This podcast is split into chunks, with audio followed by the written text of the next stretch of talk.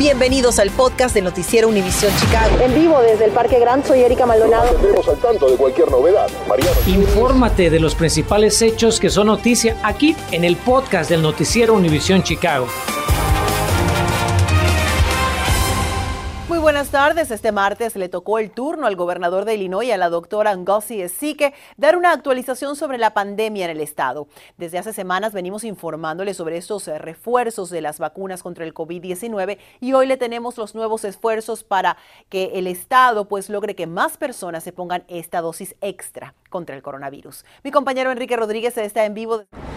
¿Qué tal, Erika? Te saludo con gusto. Bueno, el Estado se está asociando, el Departamento de Salud Pública Estatal, con diferentes agencias que trabajan, que atienden a personas de la edad avanzada, que pertenecen al grupo más vulnerable, para que así se puedan poner esta dosis extra de la vacuna contra el COVID.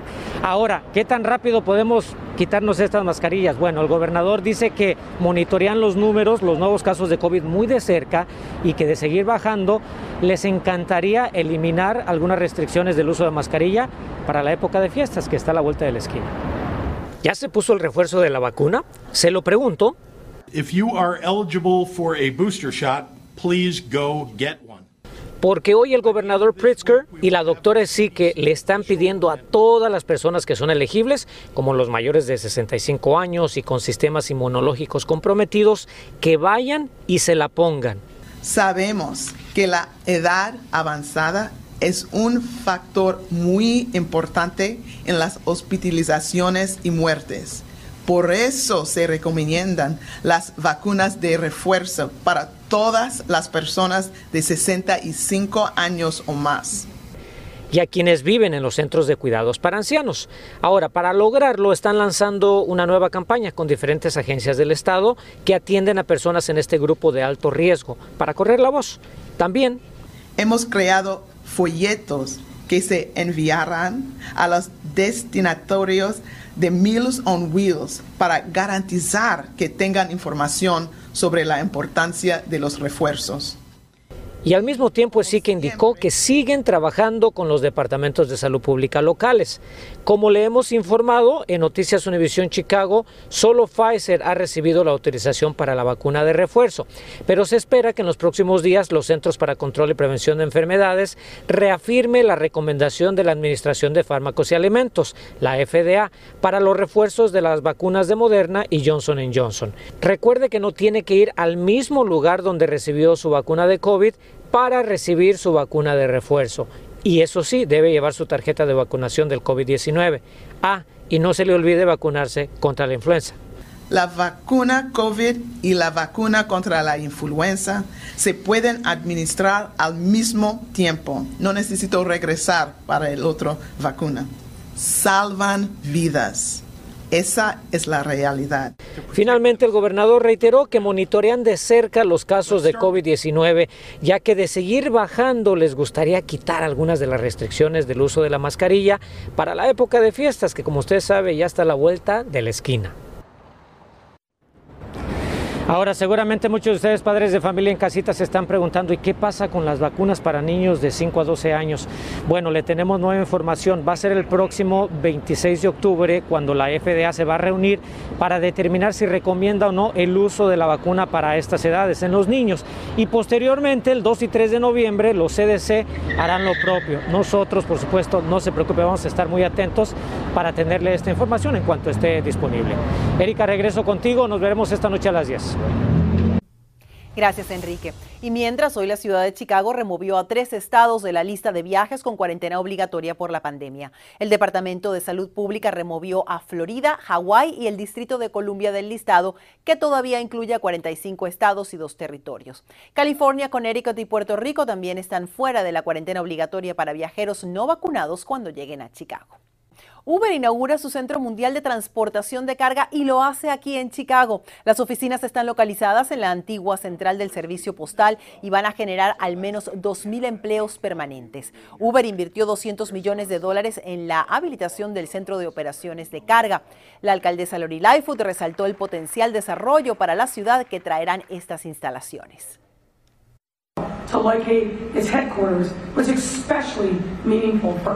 El hecho de que Uber haya elegido a Chicago para la sede central de su división de carga es especialmente significativo para todos nosotros y realmente lo buscamos, porque eso le dice a otras compañías que Chicago debe ser su centro de negocios, especialmente a compañías en el sector de la tecnología. La sede central de carga de Uber estaba en San Francisco y ahora las nuevas oficinas en Chicago también van a incluir personal de plataformas de Uber Eats y taxis alternativos. El superintendente de policía de Chicago, David Brown, le manda un mensaje claro a aquellos oficiales que decidan no cumplir con el mandato de vacunación establecido por la alcaldesa. Y Chance the Rapper puso a bailar a más de uno en la fiesta por el Campeonato Nacional de Chicago Sky. Le mostramos cómo transcurrió esta celebración. Infórmate de los principales hechos que son noticia aquí en el podcast de Noticiero Univisión Chicago. Conforme avanzan los días, crece la presión para que más oficiales de policía de Chicago llenen su formulario de vacunación contra el COVID-19. Ha salido a reducir otro memorándum donde básicamente le advierten a los uniformados que su carrera quedará estancada si no cumplen con el mandato municipal.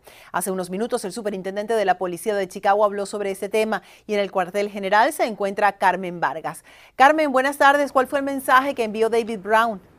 Erika, muy buenas tardes. El superintendente de la policía de Chicago dijo que hará todo lo que esté en sus manos precisamente para que sus oficiales no se contagien del COVID-19 y que no lleven el virus ni a sus casas ni a sus familias. Añadió que, ah, que el año pasado cuatro de estos agentes perdieron la vida tristemente víctimas del COVID-19. Y bueno, el superintendente añadió que hasta el día de hoy 21 de sus oficiales fueron relevados de sus funciones y que no recibirán su sueldo por negarse a declarar, a declarar si están vacunados o no. Añadió que el 82% de los oficiales y empleados civiles ya están vacunados.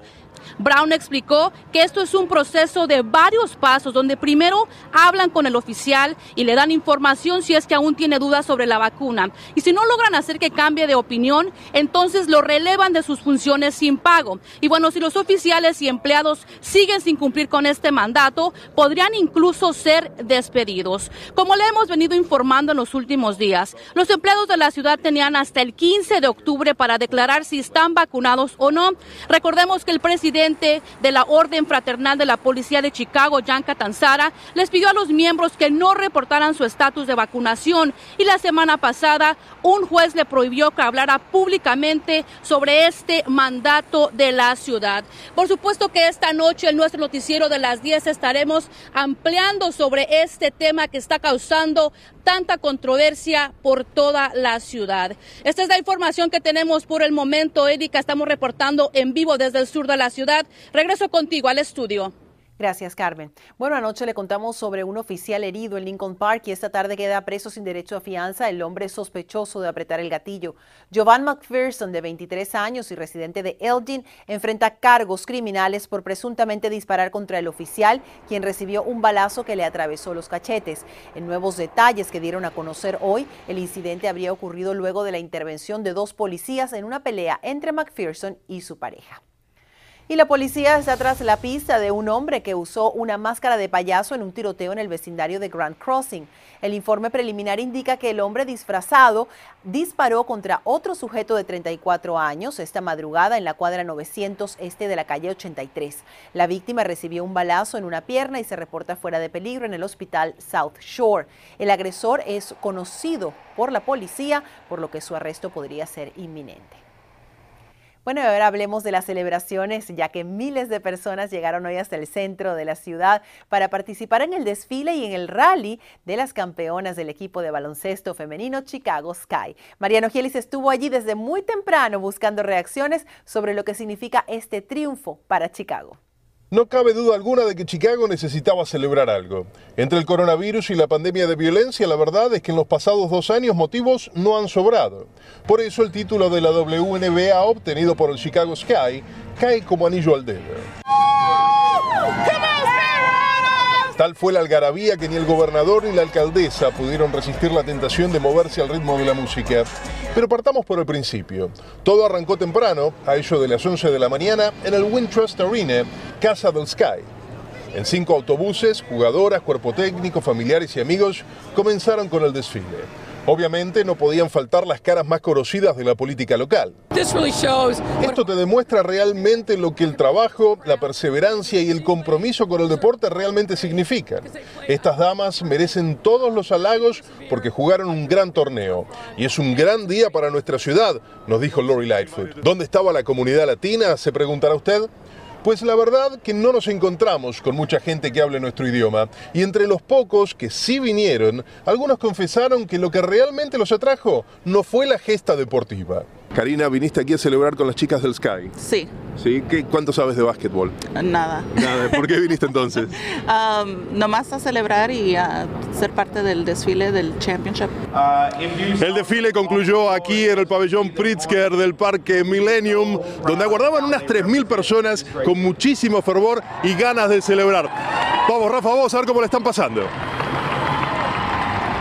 Rafa es mi camarógrafo Rafael Varela, quien hoy se tuvo que aguantar cuatro horas con la cámara al hombro. Él también es un campeón. Aunque hoy los ojos de la ciudad estuvieron depositados en Candice Parker y compañía. Es que no es para menos. Las chicas del Sky le dieron a Chicago el primer título de 2016 cuando los Cubs ganaron la Serie Mundial. Son además el primer equipo de baloncesto de la ciudad en salir campeón en 23 años, tras los Bulls de Michael Jordan, y como franquicia femenina, pues no tienen competencia, son pioneras. You, you guys. Ustedes, gente, ustedes, sostuvo la estrella del equipo Candice Parker, oriunda de Naperville, señalando al público. Muchas gracias por darnos la oportunidad de competir y por alentarnos de la manera en la que lo hicieron. Ustedes fueron eléctricos y nos dieron la energía necesaria para ganar el cuarto juego de la serie. Eso lógicamente merece celebrarse por todo lo alto, sin inhibiciones y con un muy alegre Chance the Rapper. I'm gonna just say a few things, cause I had champagne for breakfast this morning. Claro, también hubo porras para cada una de las jugadoras, promesas de repetir la hazaña el año próximo y una sorpresa que no muchos esperaban. En este momento quiero presentarles una proclamación que cambia oficialmente por hoy el nombre de nuestra ciudad a Skytown, anunció el gobernador J.B. Pritzker. Entonces, salud Skytown, felicidades campeonas, que se repita pronto. María Rogielis, Noticias Univisión Chicago. Chicago sigue teniendo opciones muy competitivas en cuanto a la educación superior. Le diremos cuáles dos universidades se encuentran entre las mejores del país.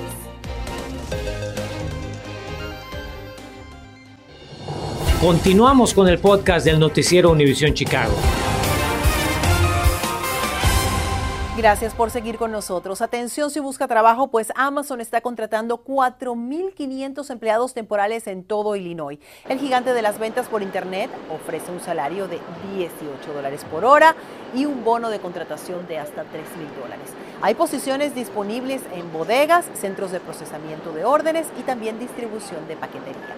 Si está interesado en presentar su solicitud, tenemos la información en nuestra aplicación Univision Chicago para que tome ventaja. Y en este martes tenemos la inclusión de dos universidades de nuestra área entre las mejores del país. El prestigioso listado eh, del website Niche ubica a la Universidad Northwestern en la posición 14 y a la Universidad de Chicago en el lugar número 15. La clasificación se basa en un análisis del nivel académico, las admisiones, finanzas y vida estudiantil reportados por el Departamento de Educación de los Estados Unidos muy buenas opciones, sin lugar a dudas, en Chicago para ir a la universidad. Con esto nos despedimos, pero lo esperamos con nueva información esta noche a las 10. Que tenga una feliz tarde. Gracias por escuchar el podcast del noticiero Univisión Chicago. Puedes descubrir otros podcasts de Univisión en la aplicación de Euforia o en univision.com diagonal podcast.